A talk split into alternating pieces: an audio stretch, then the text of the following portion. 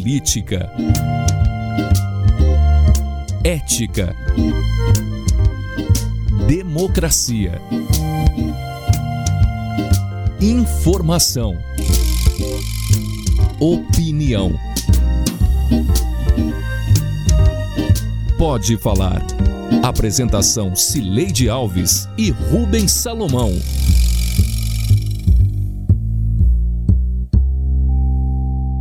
Oi, gente.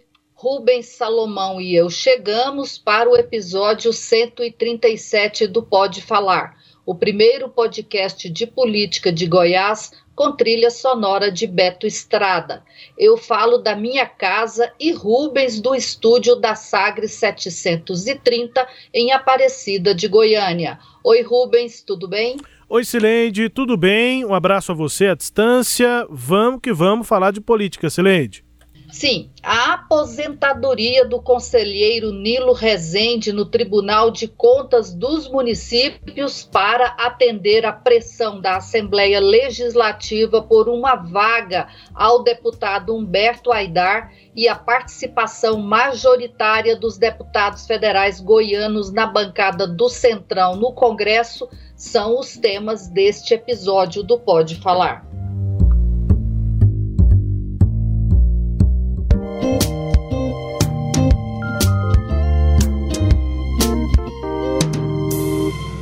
Eu tenho certeza absoluta que esse órgão não exerce nenhuma função para o nosso Estado, muito menos para os nossos municípios.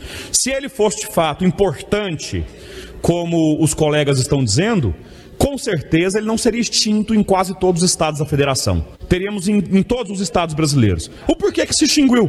Porque não há necessidade dele porque não há a efetiva lógica de existir esse órgão para fiscalizar se já existem as câmaras municipais com apoio técnico do Tribunal de Contas dos Estados. E os vereadores daquela cidade que foram eleitos, eles estão ali é para isto. Os vereadores estão ali é para fazer o monitoramento, o julgamento de contas dos seus prefeitos seus secretários municipais. Então, temos sim que devolver o poder para as câmaras municipais. Mas, sinceramente, esse órgão não serve para nada. Ouvimos o deputado Henrique Arantes, do MDB, em discurso na Assembleia Legislativa, dia 5 de maio, em defesa de sua PEC, quer dizer, proposta de emenda constitucional para a extinção do Tribunal de Conta dos Municípios, o TCM. Conforme relatamos no Pode Falar 135, a PEC surgiu em retaliação ao fato de o conselheiro Nilo Rezende ter se recusado a se aposentar para abrir uma vaga no tribunal para o deputado Humberto Aidar, também do MDB. A PEC foi protocolada em 27 de abril, após várias tentativas de persuadir Nilo. As pressões continuaram até que no sábado, dia 7, o conselheiro cedeu. Nilo protocolou seu pedido na quarta-feira e, no mesmo dia, o TCM homologou sua aposentadoria é, em vez de pressionado, eu fui convidado. É uma palavra um pouco assim, mais cortês com, com o parlamento. E a mídia também, ela divulga. Não precisa do deputado estar falando com você pessoalmente ou por telefone. A mídia diz, ó, oh, tá, o pessoal está aqui, precisa de uma vaga ali, e é, a oportunidade é da Assembleia. É, isso tudo ali a gente conta ali no, no, no tribunal, eu diria assim. Então, alguns é, uns dois, três amigos, deputados, é, convidaram, me convidaram, ó, poderia estar, assim como nós te, te, te indicamos é, oito anos atrás, e a roda gira, etc. É como eu sou da casa, e da casa eu posso voltar, então de repente a gente fica constrangido, porque de repente uma emenda, uma, uma emenda dessa prospera e a consciência de você fazer mal para a sociedade, quer dizer, vai que um equívoco venha se concretizar, de, chamo de equívoco essa, essa emenda. A troca da palavra pressionado por convidado pode soar de forma mais elegante, mas não muda a essência do fato. A barganha para a abertura de uma cobiçada vaga de cargo vitalício com salário de cerca de 30 mil reais para um deputado e em troca da sobrevivência do ameaçado tribunal. Na sessão da Assembleia, na mesma quarta-feira, os deputados Sebastião Caroço, ele também ex-conselheiro do TCM, e Hélio de Souza trataram a nomeação de Humberto Aidar como um fato consumado. Os cumprimentos, se Deus quiser, um prazo muito pequeno, o senhor estará sendo submetido a uma avaliação dos pares dessa casa, uma avaliação muito interessante e que, com certeza, todos terão o maior prazer de respaldar a sua, a sua oportunidade de servir também a, aos prefeitos e vereadores como um dos conselheiros do TCM. Eu não tenho dúvida que esta é a tendência da casa e esta é, com certeza, e você, com certeza, é a opção que todos queremos deputado estadual Hélio de Souza, que usou ali a tribuna, estava na sessão remota, né, mas foi a fala durante a sessão plenária de quarta-feira, dia da confirmação da aposentadoria de Nilo Rezende, que agora é ex-conselheiro do Tribunal de Contas dos Municípios. Pedra cantada pelo podcast e agora não é diferente daquilo que a gente via é, analisado quando da definição da apresentação dessa PEC pelo deputado Henrique Arantes. É, há uma tentativa a partir de agora de busca do discurso, principalmente por parte dos deputados da base do governo, Sileide, destaquei isso inclusive na coluna Sagres em Off, na edição desta sexta-feira, qual vai ser o discurso para se voltar atrás, porque não dá para indicar um deputado, um colega dos parlamentares, para um tribunal que não existe. Então a PEC que prevê a extinção.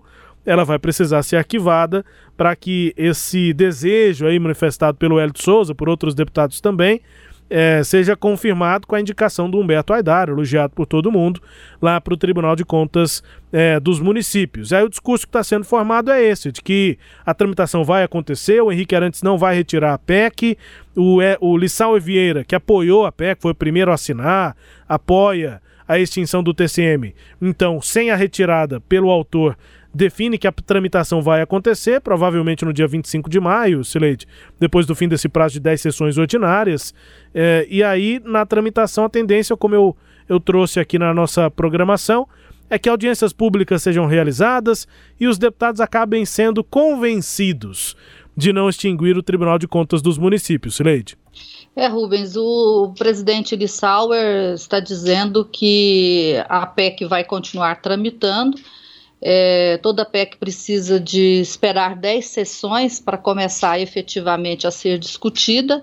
Esse prazo vence agora no final de, do mês de maio, e aí, é, a partir daí, segundo o Lissauer, a, ela vai tramitar normalmente. E aí ele diz que ela vai ter audiências públicas, discussões serão normais a Assembleia vai ouvir todos os lados para é, então votar, ou seja, confirma exatamente é, essa informação sua de que eles vão dar um caráter de normalidade e aí no final vão dizer que a casa votou de acordo com a consciência de cada parlamentar, né? É, e a tendência é de que a consciência de cada parlamentar vai querer é preservar o tribunal, porque desde o começo a gente vem dizendo que não era intenção da Assembleia Legislativa extinguir o Tribunal de Contas, porque lá é um local de possível aposentadoria para alguns parlamentares, né? Está indo agora o Humberto, é, deve ir pelo menos, né? O Humberto Aidar, mas a Assembleia tem direitos a indicar quatro das sete vagas, né? Então vai havendo um rodízio é, e podem surgir outras vagas ainda nessa legislatura, né? Que beneficiarão outros deputados. O Jornal Popular fez um levantamento que eu achei muito interessante. É, são sete deputados que estão lá hoje, mas existem 28 ex-conselheiros. Quer dizer, 28 é, que já passaram pela casa, alguns ficaram apenas quatro anos, seis anos. O Nilo Rezende disse que ficou lá oito anos. Então, é um deputado, um político, vai para lá, é, adquire o direito de se aposentar, se aposenta com salário de conselheiro, que é o mesmo salário de, de juiz, de governador, e depois ele é, aposentado pode voltar à carreira de política e voltar, inclusive, à Assembleia Legislativa, como já aconteceu com outros conselheiros. É o caso do Sebastião Caroço, atualmente, que está lá, e o Nilo Rezende, que quer voltar. Então, Rubens, esse episódio, por mais que os deputados deem ar de normalidade a ele, na minha opinião, fica, pega mal, sabe? Porque é, mostra. É, como os deputados, como aquela casa eh, usa o poder em benefício próprio, né? No, estão usando a Assembleia Legislativa e acho de uma forma muito negativa para eles é, para ter uma vaga no Tribunal de Contas. Nós já tratamos desse assunto. Eu acho que mesmo com essa decisão aí de dar tramitação normal, é, a história vai terminar mal para todo mundo, vai terminar mal para a Assembleia Legislativa, que se mostrará né, sem, sem nenhuma disfarce para a sociedade, fica mal para o Humberto Aidar, né, que vai dessa forma para o Tribunal de Contas, fica mal para o Nilo Rezende, né, que teve que se aposentar sem, sem querer, é, e eu não vejo quem ir para o tribunal, que continua muito fragilizado, sai mais fragilizado ainda. Né? O tribunal agora vai ficar é, sempre à mercê de qualquer ameaça. Então, eu não vi quem ganhou. Né? Eu não vi. Sinceramente, ganhou talvez o Humberto Aidar, porque vai ter um salário vitalício é, de mais de 30 mil reais. É muito pouco para tantas perdas e tantos prejuízos, Rubens. É, e algo que eu também, nessa linha de quem ganha, também tô, tô com você, é, mas e essa tipo, expectativa do Nilo Rezende e também de governistas, né? Conversei com alguns também sobre o que vai ser, o que pode ser o retorno à, à disputa eleitoral do ex-deputado Nilo Rezende, agora ex-conselheiro. Ele, na entrevista aqui a Sagres, é, se mostrou bem confiante, né, Celede? Na entrevista já mandando cumprimentos a, a, eleitores, citando 10 mil quirinopolenses, acho que é assim que chama, quem, era, quem é de Quirinópolis. Oi, Celede. Quirinopolinos. Quirinopolinos, exatamente. Que estão em Goiânia, então já está fazendo, já está conversando com, com o eleitorado, né? Fala em ser candidato a deputado federal, deputado estadual.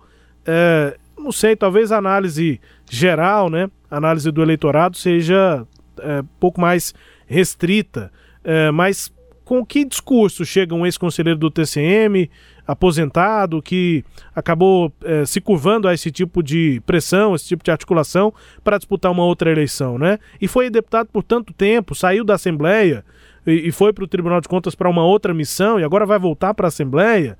Parece que os cargos perdem muito da sua relevância, da sua importância prática mesmo, né, Sileide? Não sei, saiu da Assembleia, vai para o tribunal, volta para a Assembleia ou vai para a Câmara Federal. É, parece que não, não tem muito sentido esses caminhos aí. Vamos ver para 22 como vai ser essa posição dele, né? Tem um sentido, né? É, a pessoa conquistar um salário vitalício. Esse é, é o sentido, é, Rubens. Sim, sim. Só é isso. o céu dos políticos, como eles falam, né? Tanto que nós estamos com 28 aposentados e 7 é, na, no cargo. Né? Acho, acho que aí, aí tem o sentido do tribunal para os parlamentares. O sentido é esse, não é o mesmo que é para a sociedade, que é um órgão auxiliar na fiscalização de contas de câmaras e prefeituras. E assim terminamos o primeiro bloco.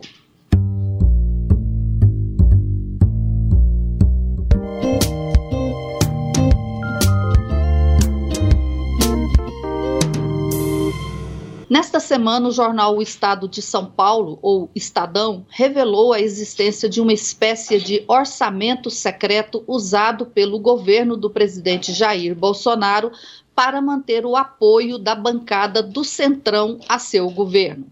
Normalmente, um parlamentar pode indicar 8 milhões por ano. No entanto, quem apoiou candidatos do governo Bolsonaro nas eleições às presidências da Câmara e do Senado conseguiu mais verba. A história é complexa, mas vamos tentar resumir. Existem três caminhos para deputados federais e senadores apresentarem emendas ao orçamento da União e beneficiar suas bases eleitorais. por meio de emendas individuais, pelas emendas de bancadas e pelas emendas de comissões. As três são impositivas, quer dizer, o governo é obrigado a liberar os recursos e são distribuídas igualitariamente a todos os parlamentares, sejam eles da base do governo ou da oposição. Em 2019, o Congresso Nacional criou mais uma emenda impositiva, a chamada Emenda do Relator Geral, ou a RP9 e destinou a ela 30 bilhões e 100 milhões de reais. O presidente Bolsonaro vetou a RP9, mas fez um acordo com o Congresso e enviou três projetos de lei, mantendo 20 bilhões e 100 milhões nessa rubrica, mas acabando com a obrigatoriedade a depender da vontade do governo. Em outras palavras, o recurso ficou onde estava, mas sua distribuição entre os parlamentares é feita de forma sigilosa por meio de acordos políticos. Serve como moeda de troca entre Planalto e parlamentares e não é possível saber quem indicou o que. O Estadão conseguiu, por meio da Lei de Acesso à Informação, cópias de 101 ofícios de parlamentares ao Ministério do Desenvolvimento Regional, que recebeu 3 bilhões do total de 20 bilhões e 100 milhões, com as solicitações feitas por parlamentares. Nesse esquema, o líder de indicações foi Davi Alcolumbre, que apontou o destino de 277 milhões. O senador Ciro Nogueira teve 135 milhões. O senador Fernando Bezerra, 125 milhões. E o próprio presidente da Câmara, Arthur Lira, 114 milhões. Pela lei, os valores deveriam ser gastos com critérios técnicos. Ao contrário, serviam a indicações políticas. É, esses foram os cabeças do Congresso que receberam essas boladas né, muito grandes, inclusive para distribuir entre os próprios é, parlamentares. Eles foram usados aí, esses recursos, pelo Davi Alcolumbre e também pelo Arthur Lira, para negociar com é, deputados e senadores que votariam a favor dos candidatos deles à, à, presidência da Câmara e do Senado. Entre os parlamentares beneficiados estão pelo menos três goianos: os deputados Vitor Hugo, que é líder do PSL na Câmara, José Nelto, do Podemos, o senador Luiz do Carmo, do MDB, e indiretamente Lucas Vigílio, do Solidariedade.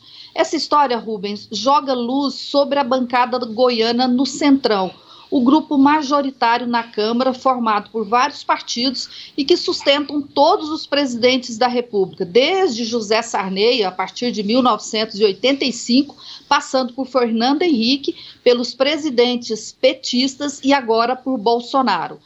É, a bancada goiana, ela sempre foi conservadora, majoritariamente conservadora, e aderiu ao Centrão e se beneficia disso. N não dá para saber é, exatamente quantos deputados ganharam né, recursos dessas emendas paralelas aí, porque muitos dos acordos foram feitos verbalmente.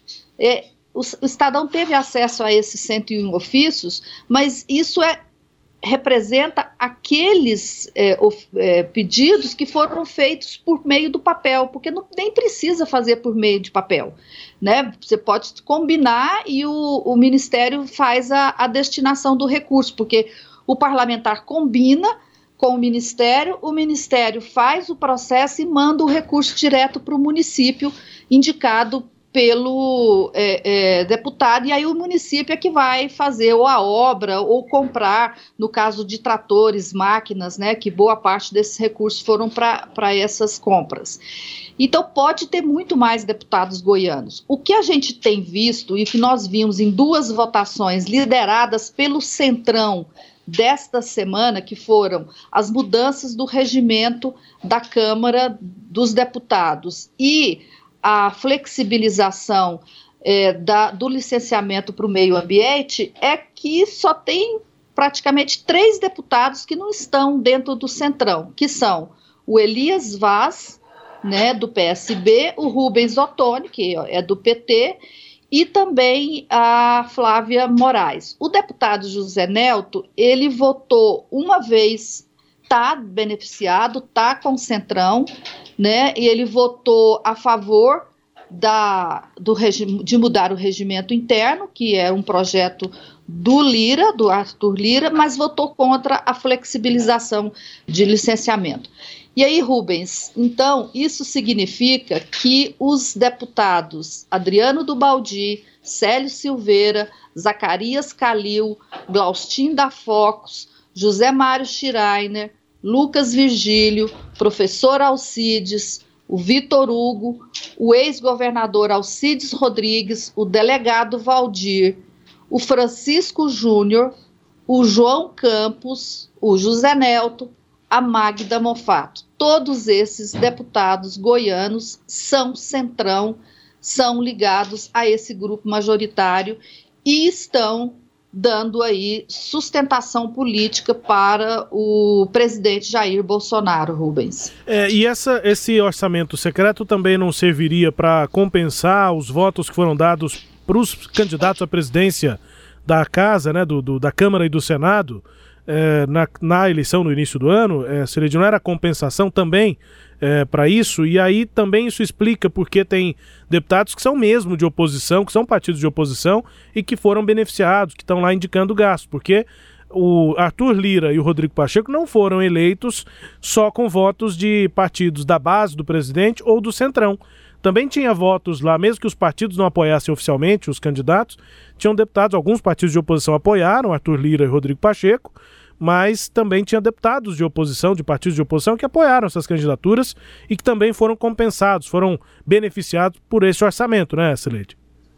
É, inclusive o senador Humberto Costa, que é do PT é, de Pernambuco, ele é um dos beneficiados, da oposição beneficiada com esse emenda. Ele foi entrevistado e ele disse o seguinte, que ele, a bancada do PT lá no Senado foi procurada pelo Davi Alcolumbre para participar do grupo que apoiaria a eleição de Rodrigo Pacheco, a reeleição dele.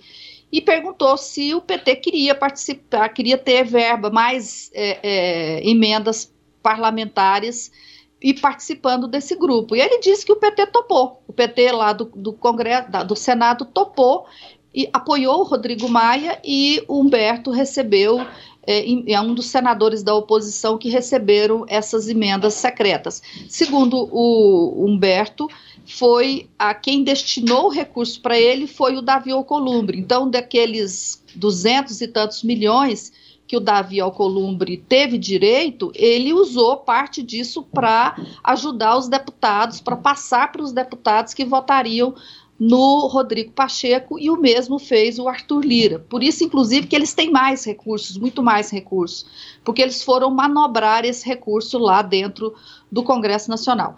É, e aí, eu, o, que eu, o que eu gostaria de concluir com isso, Rubens, é que a bancada goiana, à exceção do Rubens Ottoni, da, da Flávia Moraes e do Elias Vaz, quer dizer, os demais 14 deputados, estão compondo essa maioria que, a partir de agora, tende a votar tudo com o Centrão, que, por sua vez, vota a favor é, do presidente Jair Bolsonaro. Claro que em uma ou outra é, matéria que um ou outro deputado tem uma questão pessoal ou, ou, ou de, de, do grupo dele envolvido, pode ser que ele não vote mas a tendência é essa. Quer dizer, dos 17 deputados federais, Jair Bolsonaro tem apoio de 14 e dos três senadores, agora com a, o racha com o Cajuru,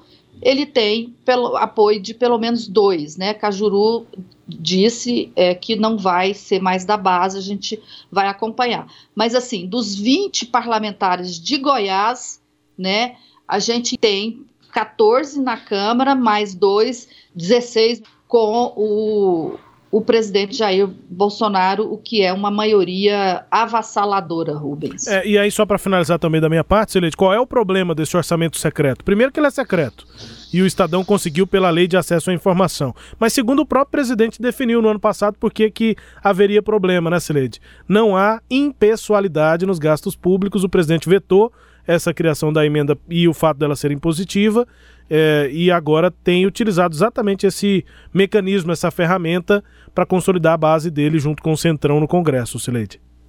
É, o presidente argumentou isso no veto, né? Que, que ele, ele não podia, por conta de não dar impessoalidade para as decisões. É, é um orçamento paralelo, eu acho assim que nem é secreto, né? Porque de fato o recurso é público, está lá. O que é secreto é a destinação, você não sabe quem destinou, mas é um orçamento paralelo para atender o Congresso Nacional. Isso é, é, é, é verdade, Rubens. Bom, terminamos assim mais esse bloco para agora encerrar com o quadro Língua Solta, com a música tema Mundo Melhor da primeira banda goiana de rock, o Língua Solta.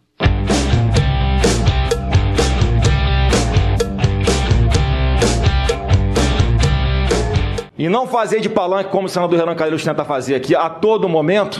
Isso eu. Tá a todo momento é. querendo. Imagina a situação: um cidadão honesto ser preso por um vagabundo como Renan Calheiros. Oh, Olha a desmoralização. A desmoralização. Estão perdendo a visão do todo. Estão perdendo a visão do todo. Não, não, não. Isso como é Você é um vagabundo. Vagabundo é você que roubou é dinheiro do pessoal. Presidente, peraí. Seu gabinete. Vagabundo. presidente. Você que é. Peraí, por favor. Isso aí. Você que é. Quer aparecer, rapaz? Você que é. Quer aparecer, rapaz? Se fuder. Xingamentos, palavrões aí, língua solta, mais uma vez com um membro da família Bolsonaro. Dessa vez, o senador Flávio Bolsonaro, durante a reunião da última quarta-feira da CPI da pandemia no Senado. Ele não é membro, mas esteve lá no momento em que o Fábio Van Garten eh, tinha acabado de quase ser preso. Alguns senadores sugeriram que o presidente da CPI pedisse a prisão dele porque mentiu num depoimento.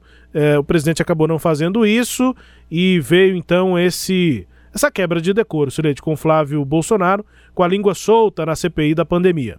É, para usar uma expressão do popular aí, né, o sujo falando do mal lavado, né? Isso. O Flávio Bolsonaro denunciado por rachadinhas, né, por é, ficar com parte de salários é, dos servidores de gabinete dele, esse processo desde que ele é deputado estadual.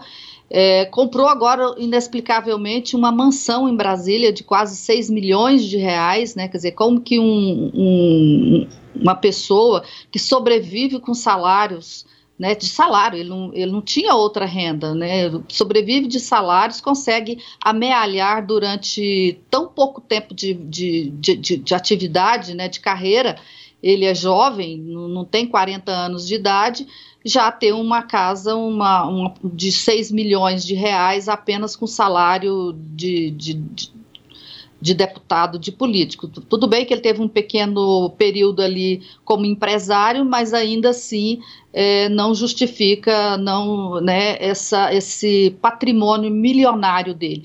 E da outra parte, o senador Renan Calheiros que é, tem aí, já foi investigado em vários processos e tem, está, né, é, com processos na justiça. Então fica difícil ali se escolher um lado, né, Rubens? Mas de qualquer forma, olhando do ponto de vista político, me pareceu que foi é, um desespero da família Bolsonaro essa participação né, do, do filho do presidente, xingar um senador de vagabundo, você observa que ali é, o presidente não gostou, o, o, o Aziz, né, o, o Omar Aziz, que, que o Flávio queria é, é, destacar, é, elogiar, né, ele, tam, ele não gostou, porque foi, foi muito ruim a forma como ele falou, né, e aí acabou desagregando, dando aquela confusão e recebendo a resposta, né, vagabundo é, é quem é, rouba dinheiro de servidor de gabinete. Então, esse é o nível, acho que a gente ainda vai ver muito isso lá na CPI da Covid no Senado, é, Rubens. Só para completar, Celede, o Flávio Bolsonaro completou 40 anos agora, em abril, no dia 30 de abril, 40 anos. E ele é deputado estadual desde 2003. Foi deputado estadual de 2003 até o final de 2019, né, quando foi eleito senador, e é senador desde então, então é uma carreira política aí de é, 18 anos. É, é, são os dados aí do, do Flávio Bolsonaro. É, e ele nunca trabalhou em outra atividade, porque quando ele se formou em direito, ele já era deputado. Né, com 18 anos, é, tá, não, fez 40 não tinha anos, se formado ainda. É, fez né? 40 anos e, e a 18 é político, né? Então começou com 22. É, é. Bom, vamos embora? Bora, Silente. Este episódio teve áudios da Rádio Sagres 730, da TV Assembleia, da TV Senado e do Estadão. Confira o Pode Falar todo sábado às nove e meia da manhã na Rádio Sagres 730, no Sagres Online, no aplicativo da Sagres, no SoundCloud, no Spotify, no Google App, no Deezer e no Castbox. Siga o Pode Falar em seu tocador de podcast preferido, que todo sábado você receberá um novo episódio. Tchau, Rubens. Tchau, Sileide. Beijo e até a próxima. Tchau, tchau. Apresentamos Pode Falar com jornalistas Cileide Alves e Rubens Salomão.